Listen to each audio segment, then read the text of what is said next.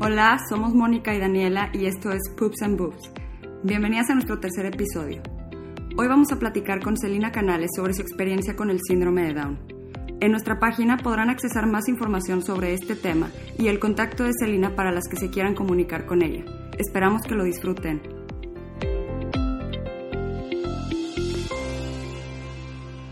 Hola, estamos aquí con Celina Canales. Celina, mamá de tres niños, Gustavo, Vera y Loreta. Periodista, puedes leer sus artículos en el norte.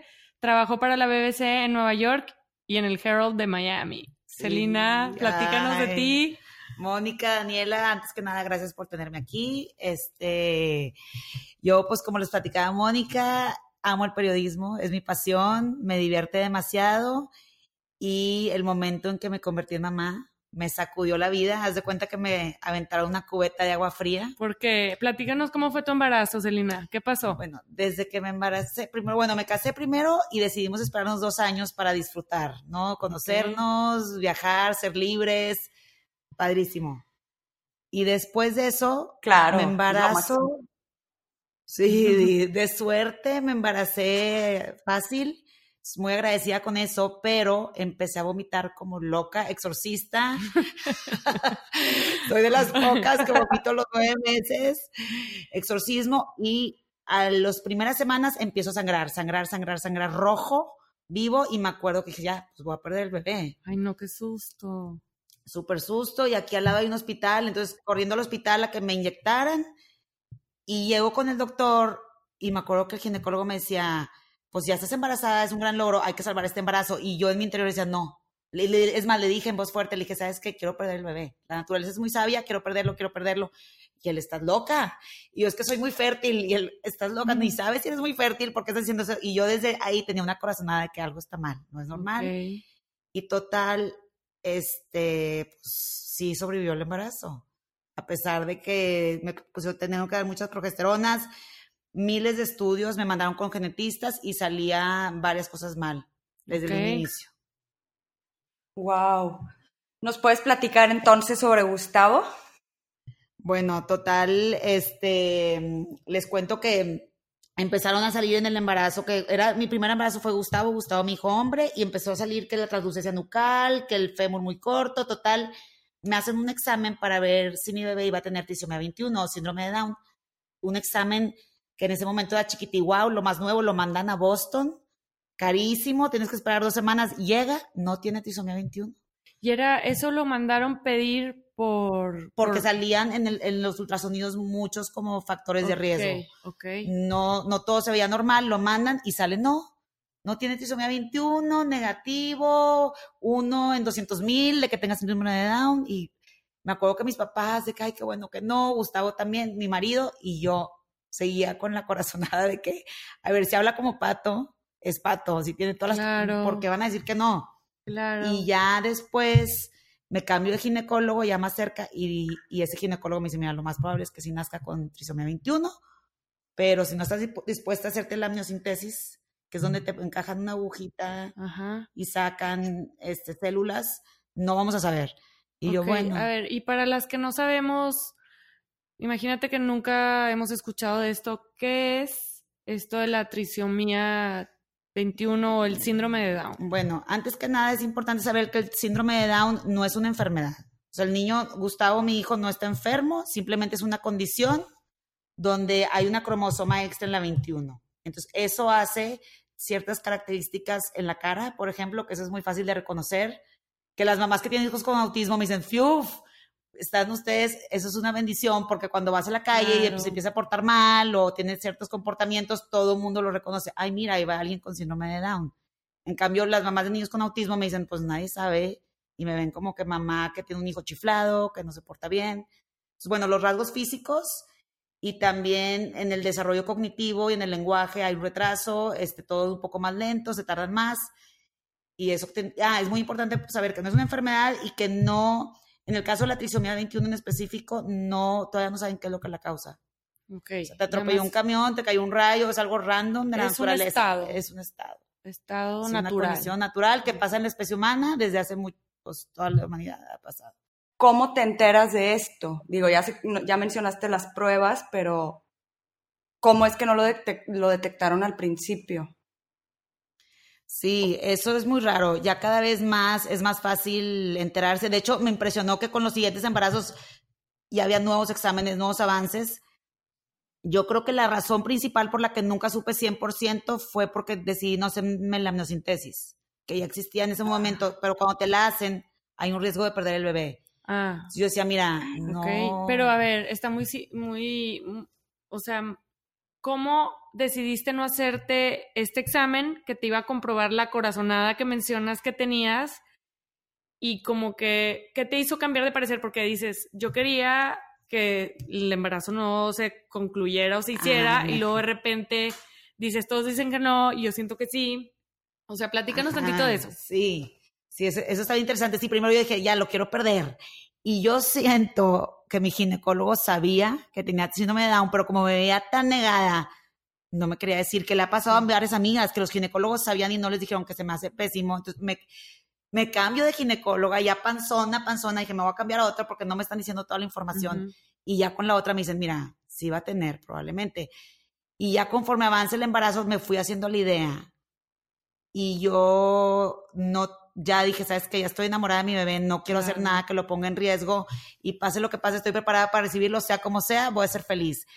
Y mi bebé va a estar muy bien, lo vamos a cuidar. Lo que también estuvo cañón es que me decían, va a tener síndrome de Down probablemente, pero el corazón viene perfecto. El corazón, cinco doctores diferentes, el, genetistas, ginecólogos, el corazón perfecto. Porque eso es un síntoma. Eso es muy común. Muchos bebés con síndrome de Down aparte tienen cardiopatías, problemas en el corazón. Y eso, para que veas, fue lo más duro para mí. Lo del corazón. Lo del corazón. Porque ahí fue donde dije, a lo mejor se muere. Ya que nace mi bebé, el síndrome de Down ya me vale, es que sobreviva. Ok. Tenía una cardiopatía muy, muy severa, muy fuerte, que era, o sea, Gustavo nació flaquitito. Yo me acuerdo, y te fuiste a Houston, ¿verdad? Me fui a Houston, este, bueno, me enteré, ya ni les dije cómo me enteré, ah. el día que iban a nacer, yo me acuerdo que súper nerviosa, todavía tenía la esperanza, o sea, todavía decía, a lo mejor y no, a lo mejor y no, a lo mejor no va a tener nada, porque al final nadie me había comprobado, probablemente, pero siempre existe, gente me hablaba de que, oye, a mi prima de la tía también le pasó lo mismo y nació perfecto. Y buscaba yo en Google como loca todas las noches y casos de que tenían las mismas características que Bus, pero sin síndrome de Down. Y yo decía, pues yo estoy chaparra, mi esposo es chaparro, a lo mejor el fémur está chiquito porque así es. Entonces te haces como coco wash de que todo va a estar bien. Y me acuerdo que cuando nació, ay no, estuvo horrible, sí. Volteaba a ver la cara de los doctores y como que nadie me volteaba a ver a los ojos. Y veía a lo tipo una esquina a las enfermeras y la gente sentía silencio. Pero como era mi primer bebé, dije, no sé si es esto lo normal. Claro.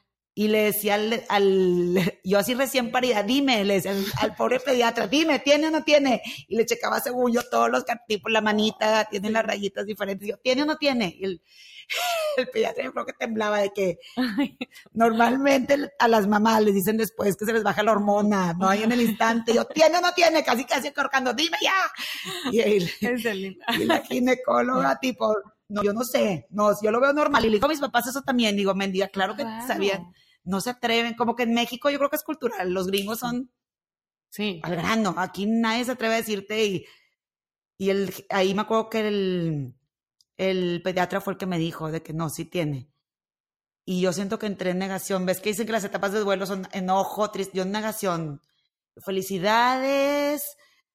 Si la gente lloraba decía, no entiendo por qué lloran, es lo máximo el síndrome de Down, no pasa nada. O sea, toda la gente que me vio esos días del hospital, yo estaba feliz, como, pero siento que no, no me había caído el 20 de lo que iba a vivir después con el corazón. Ahí es donde me cayó ahora sí de que, ¿qué es esto? Ok.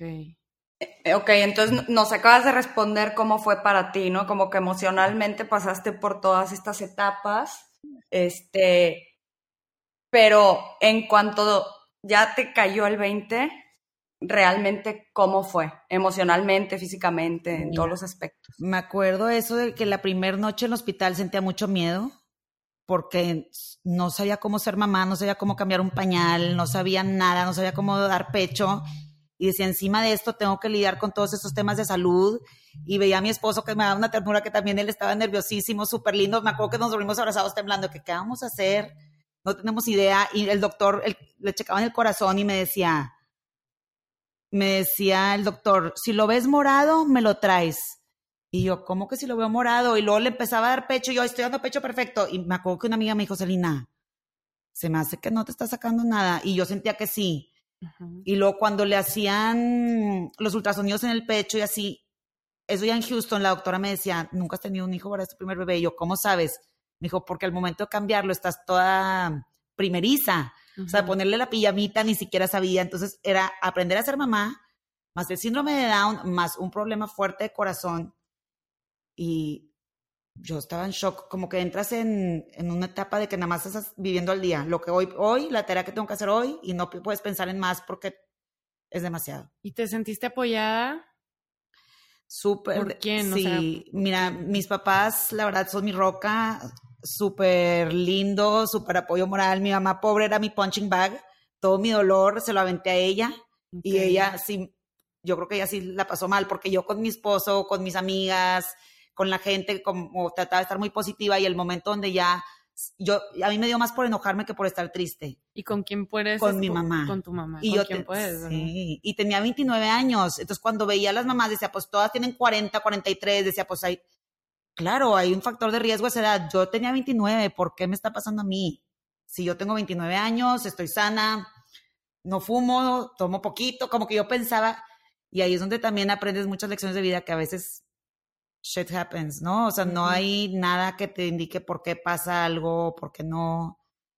Y al final del día también digo, mi hijo es algo positivo, no algo negativo que sucedió. Claro. O sea, ya como lo veo diferente, en ese momento lo ves muy diferente a como ahorita, seis años después. Digo, si hubiera sabido en esos momentos lo feliz que iba a estar ahorita y lo, todo lo, al final lo fácil que es en muchas formas, nunca me hubiera imaginado en esos momentos. Está, está padrísimo. Ay, qué padre. Sí, está padrísimo, veo el mundo de otra forma. Este, a ver, quiero tocar un poquito más profundo ese tema que dices, o sea, la felicidad que tienes ahorita. Si supiera yo, o sea, platícanos en, cuanto a tu vida familiar con tus otros hijos, porque tienes otros hijos. Está padrísimo. ¿Cómo, ¿Cómo es? Pues parte de mi reacción cuando nació Gus fue quiero otro, quiero otro, quiero otro ayer. Quiero estar embarazada y ya. Que mucha gente me cuenta de que como yo me tardé siete años en atreverme a embarazarme, que parte cuando es tu primer hijo, casi todas de su pilón, el último, yo es mi primero. sí. sí. era la única viviendo eso. Decía, ¿qué, qué hago? Y es, como cuando te caes del caballo, súbete otra vez, no le pierdas, no tengas miedo. Gustavo sobre todo me apoyaba mucho de que, a ver, es como subirte a una montaña rusa. Te subes, estás embarazada, te subes, no sabes qué va a pasar. Claro. Ya estás arriba de la montaña rusa y pues va a haber vueltas, te van a voltear de cabeza, pero súbete y no le pienses. Y así fue un poco como lo viví. Ok, yo quiero hablar un poquito de esto porque, a ver, cuando yo estaba embarazada, en mi semana 23 fui al ECO, este, donde tuve la oportunidad de leer en, en, los estantes de este doctor, que no me acuerdo cómo se llama, el que hace esos ecos especializados, ah. tenían en el estante un artículo que tú mm. escribiste, que me llamó muchísimo la atención, que hablaba sobre esta, eh, no sé, platícame tú, o sea, de, de que tienen la oportunidad de, de terminar estos embarazos y, cómo tú escribiste, y él lo tiene ahí, o sea, él tiene, platícanos de eso. Eso fue aparte, ahorita que lo veo para atrás, digo, cómo tenía cabeza para estar escribiendo artículos mientras que lo operaba de corazón, me acuerdo que me llevaba mi laptop y estaban con los doctores y yo chum, chum, chum escribiendo.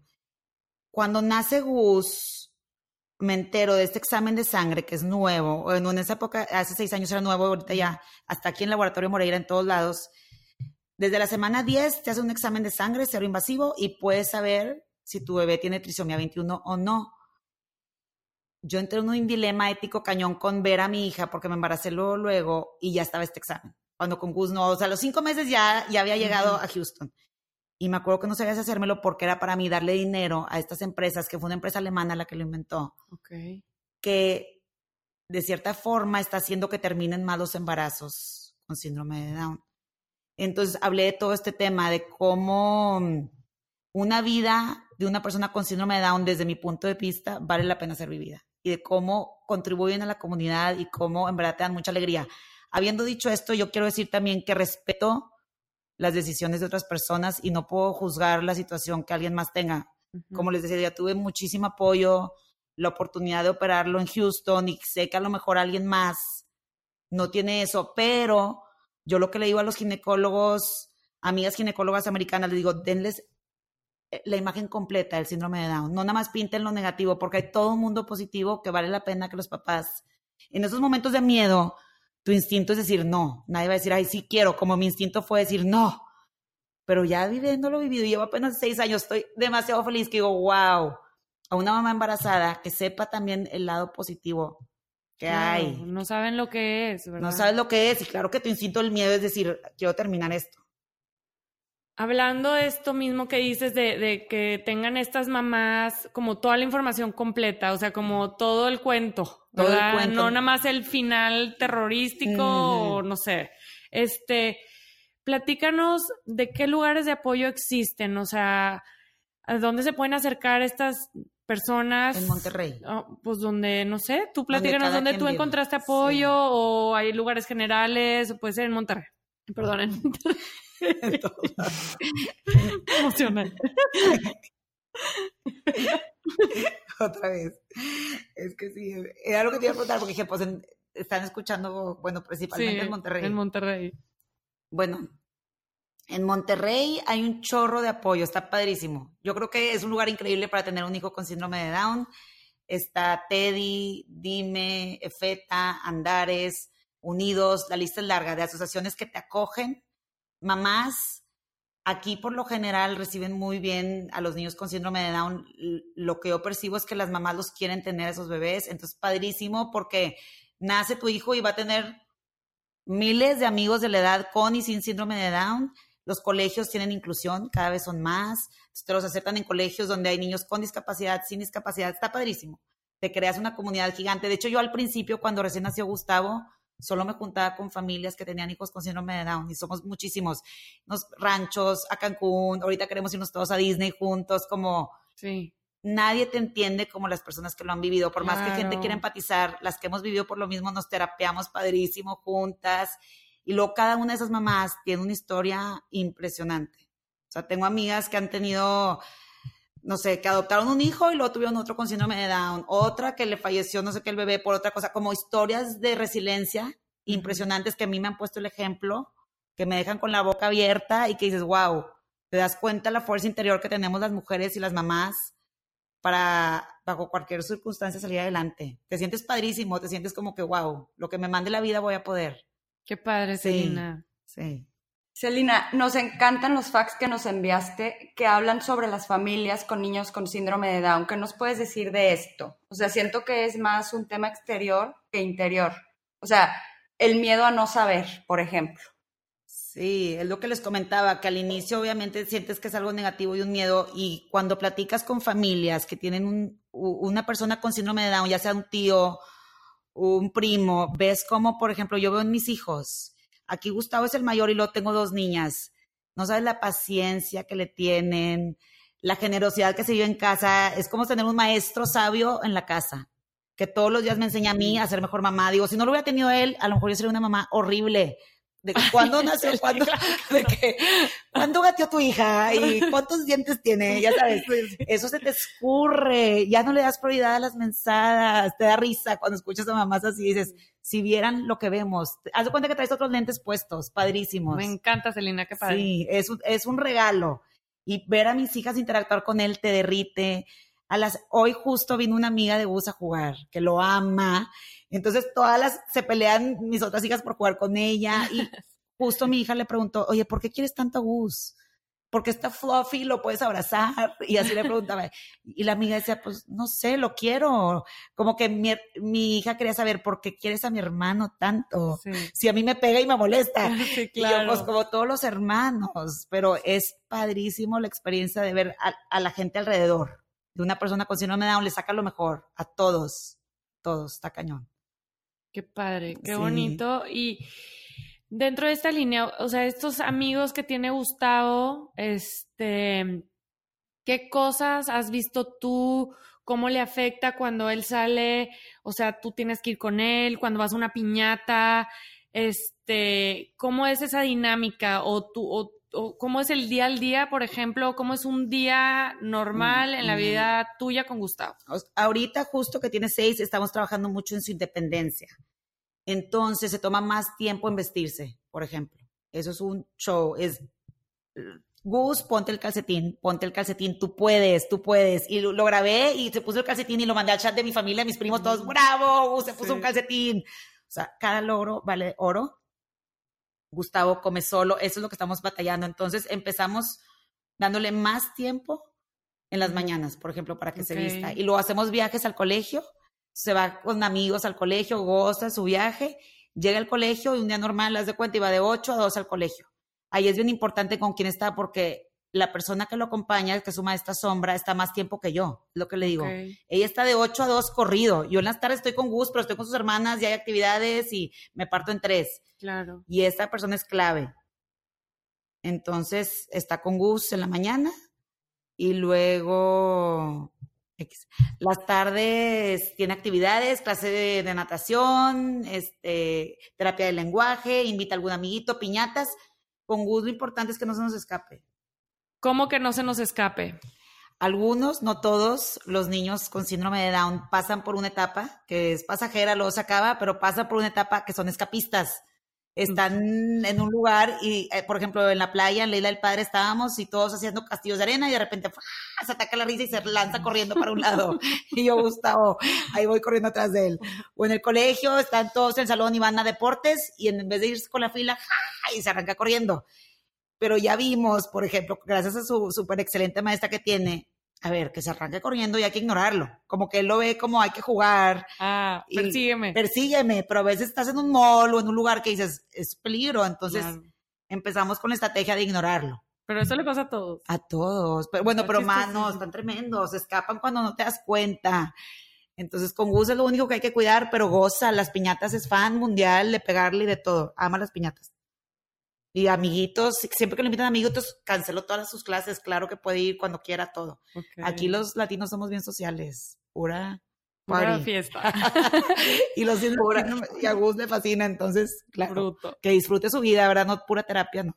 Ok, y, y platícanos más de esto de la socializada con Gustavo, porque, por ejemplo, cuando van al kinder o cuando va a piñatas, cuando convive con otros niños, todos sabemos que cuando empieza esta tipo, empiezas a socializar a tu hijo, pues empiezan que las gripas, que me pegó eh, la gripa que está de moda o el mm. virus que anda el rotavirus o yo qué sé, ¿cómo es para Gustavo una enfermedad? ¿Cómo la vive? ¿Cómo la vives tú? La verdad es que sí se enfermaba mucho de puras enfermedades respiratorias, gripitas, gripitas, gripitas, mucho, mucho tiempo. Y justo este último ciclo escolar, o sea, de los 5 a los 6 años, ya súper bien. Como poco a poco él solo fue agarrando fuerza, su sistema inmune, yo creo, empezó a dormir mejor y ya se me enferma menos. De hecho, ahorita he estado nadando un chorro en clases de natación padrísimo. Qué padre. Y muy bien, ya no se me ha enfermado. Yo creo que tiene que ver que duerme mejor y que pues todas las veces que se enfermó fue agarrando fuerza y sí, como cualquier otro niño se enferman y se pescan todos los amigos y platícanos cómo su sistema inmune es igual de fuerte que el de cualquier niño o porque dices que se fue haciendo más fuerte. Yo creo que sí, haz de cuenta, yo lo veo con su hermana, que tiene una hermana un año menor, les da la misma gripa y a Gus le dura un poco más, pero tampoco nada fuera del otro mundo. O sea, si a Vera le dura una semana, a Gus 10 días. Y el procedimiento para el cuidado de un niño con síndrome de Down es igual que cualquier otro niño, por ejemplo, nace... Eh, que los ponen las vacunas o, mm. o lleva otro tipo de cuidados. Ah, mira, algo bien importante también que quiero aclarar es que cada niño con síndrome de Down es bien diferente. Hay unos que son súper sanos, otros más enfermizos, otros que tienen problemas de corazón, de otros órganos, otros que no, hay de todo. En el caso específico de Gus, tuvo mucho problema de oído, como le daban infecciones de oídos recurrentes, entonces le puse tubitos y le estaba poniendo, cada vez que se le caen se los vuelvo a poner y con eso me ha ido súper bien en su salud. Ya con, y con que duerma bien, es que no dormía bien. Logré que durmiera bien. Fui a una clínica de sueño donde me apoyaron y duerme súper bien y desde eso no se me enferma casi. Toco madera, pero no se me ha enfermado. Muy bien, qué padre. Y, y lo que mencionabas de las vacunas, yo soy muy tradicional para eso. Sí le pongo todo conforme dice la Asociación Americana de Pediatría, y de hecho en la época de influenza también le pongo la influenza. Sí, y no, esto no tiene ninguna repercusión en Gustavo ni nada. No, desde mi punto de vista, pero estoy en un grupo de Facebook que se llama tipo Moms with Children with Down Syndrome americano, donde hay puras gringas y siempre están en debates ellas. De- de- Unas que no, que es lo peor, que sí, que no sé qué, que les, les afecta, pero cuando he ido con doctores médicos en Houston, tanto como Houston, Monterrey, ambos lados me dicen, a ver, nosotros, la, la información médica dice que hay que seguir el programa igual que todos los demás niños y no les va a pasar absolutamente nada. Ah, es más, los proteges. Entonces yo como que me voy más por lo que me digan los doctores. O sea, ¿y qué pasa con e- si no te has enfrentado aquí o en algún lugar donde tú frecuentes con Gustavo con personas que no están vacunadas? O sea, ¿cómo te afecta a ti eso? No sé. Lo que sí me pasó, que estuvo bien fuerte, una de mis mejores amigas del síndrome de Down tiene una niña y lo, una niña con síndrome de Down y estaba embarazada del, del tercero y se fue a Los Ángeles. Y ahí ella embarazada le dio measles. ¿Cuál es measles? No. ¿Cómo- ¿Cuál? Sí. No, sé, no sé cuál es. Sarampión a ella y perdió el bebé. Y estuvo bien dolorosa para todo el grupo de amigos porque sabíamos que era un bebé muy deseado, que pues iba a ser una hermanita o hermanito para, para la, la niña con trisomía 21 y que venía con salud y pues fue muy doloroso para ella. Y desde ahí como que también en nuestro grupo aquí, al menos en Monterrey, todas sí somos más del tipo de poner vacunas. Pero por ella, ¿por qué le dio measles? Pues lo agarró en Los Ángeles, ves que hubo un Ah, outbreak, Ah, le sí. pescó ella. O sea, ¿y si tú estás vacunado contra los measles, te puede dar? Ella, ella dice que estuvo vacunada, pero ni sabe, fue tipo en los setentas que nació y quién sabe cuándo le pusieron la Claro. vacuna. Ya como que no supo, pero le dio en Los Ángeles. Llevó a sus hijas a Disney y pescó. Es el caso de una amiga, entonces desde ahí también yo dije, hijos, Ay, no. pues que- que no. como que se me hace, sí, se me hace duro, por ejemplo, niños con cáncer o cuando Gus estaba más chiquito y todavía no tenía las vacunas completas, decía, ay, ese herd immunity lo estamos perdiendo y hay niños que realmente si les llega a dar algo puede ser más delicado. Claro, no es lo mismo que un niño Sí. que igual no tiene problemas de corazón sobreviva Sí, una enfermedad que un niño con problemas. Sí, como que yo sí soy, sí, prefiero estar protegida y, y que eh, me gustaría que pues hubiera ese herd immunity que siempre ha habido, ¿verdad? Claro. Y sobre todo que vacunen alrededor de a tus a los demás niños, ¿no? Para que Exacto. Y fue muy doloroso para esta niña, imagínate, tiene una hija con síndrome de Down, embarazada, le costó un chorro aventarse, tener el bebé, todo. Ay, y no. Claro. entonces sí es bien importante y los doctores aquí y allá me han dicho que sí. incluyendo, o sea, que no 100%. pasa nada. Nos- hay, ¿Hay algunas recomendaciones que le puedas dar a otras mamás que tengan hijos con síndrome de Down?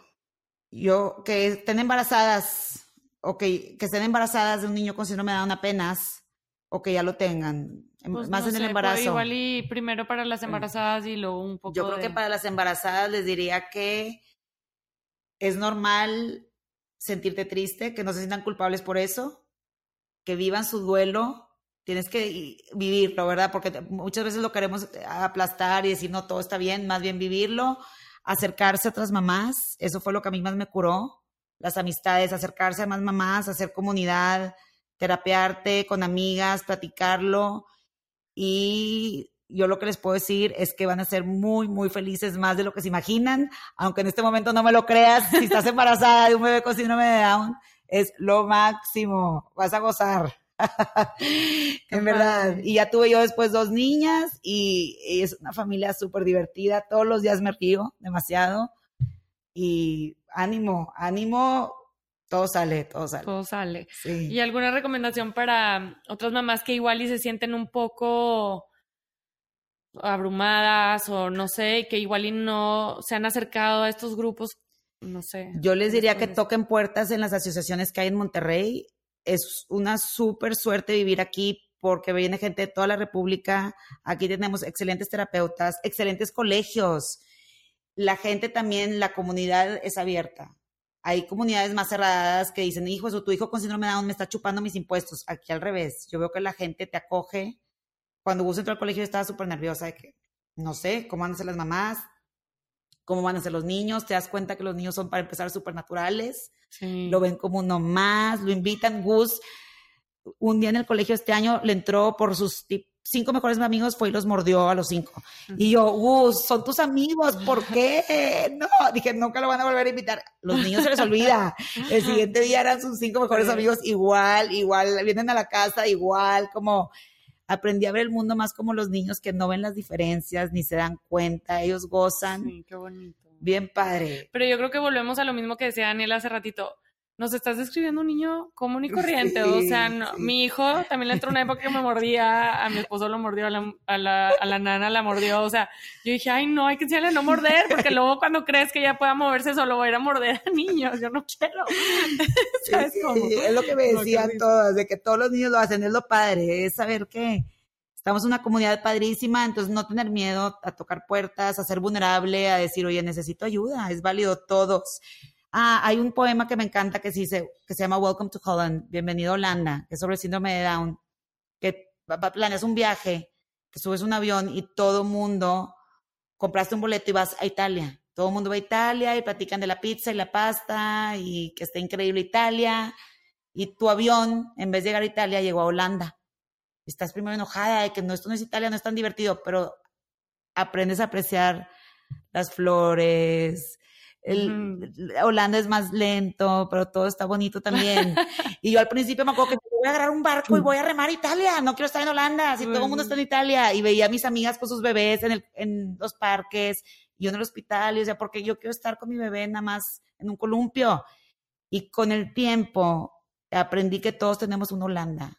O sea, todo el mundo está viviendo a lo mejor en otra circunstancia. Claro, Querían tener, no sé, X matrimonio y en su matrimonio no está funcionando algo y están en Holanda en ese tema o con sus papás o con otro tema. La diferencia es que el síndrome de Down lo ve la gente, pero todos tenemos un poco de Holanda en nuestras vidas, de algo que no es como te lo imaginabas. Qué padre, Selena, me encanta.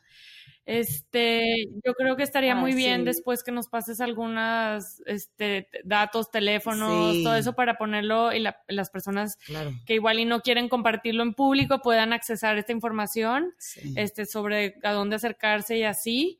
Y para las personas que quieran contactar para platicar a Celina o X, no sé, para lo que se les ofrezca, ya sea que apenas se van enterando o tienen miedo, que no están seguras si tienen o no, no, no, no lo han procesado, pueden contactarla en su correo electrónico que aparecerá en nuestra página de internet, el cual es canalescelina.gmail.com.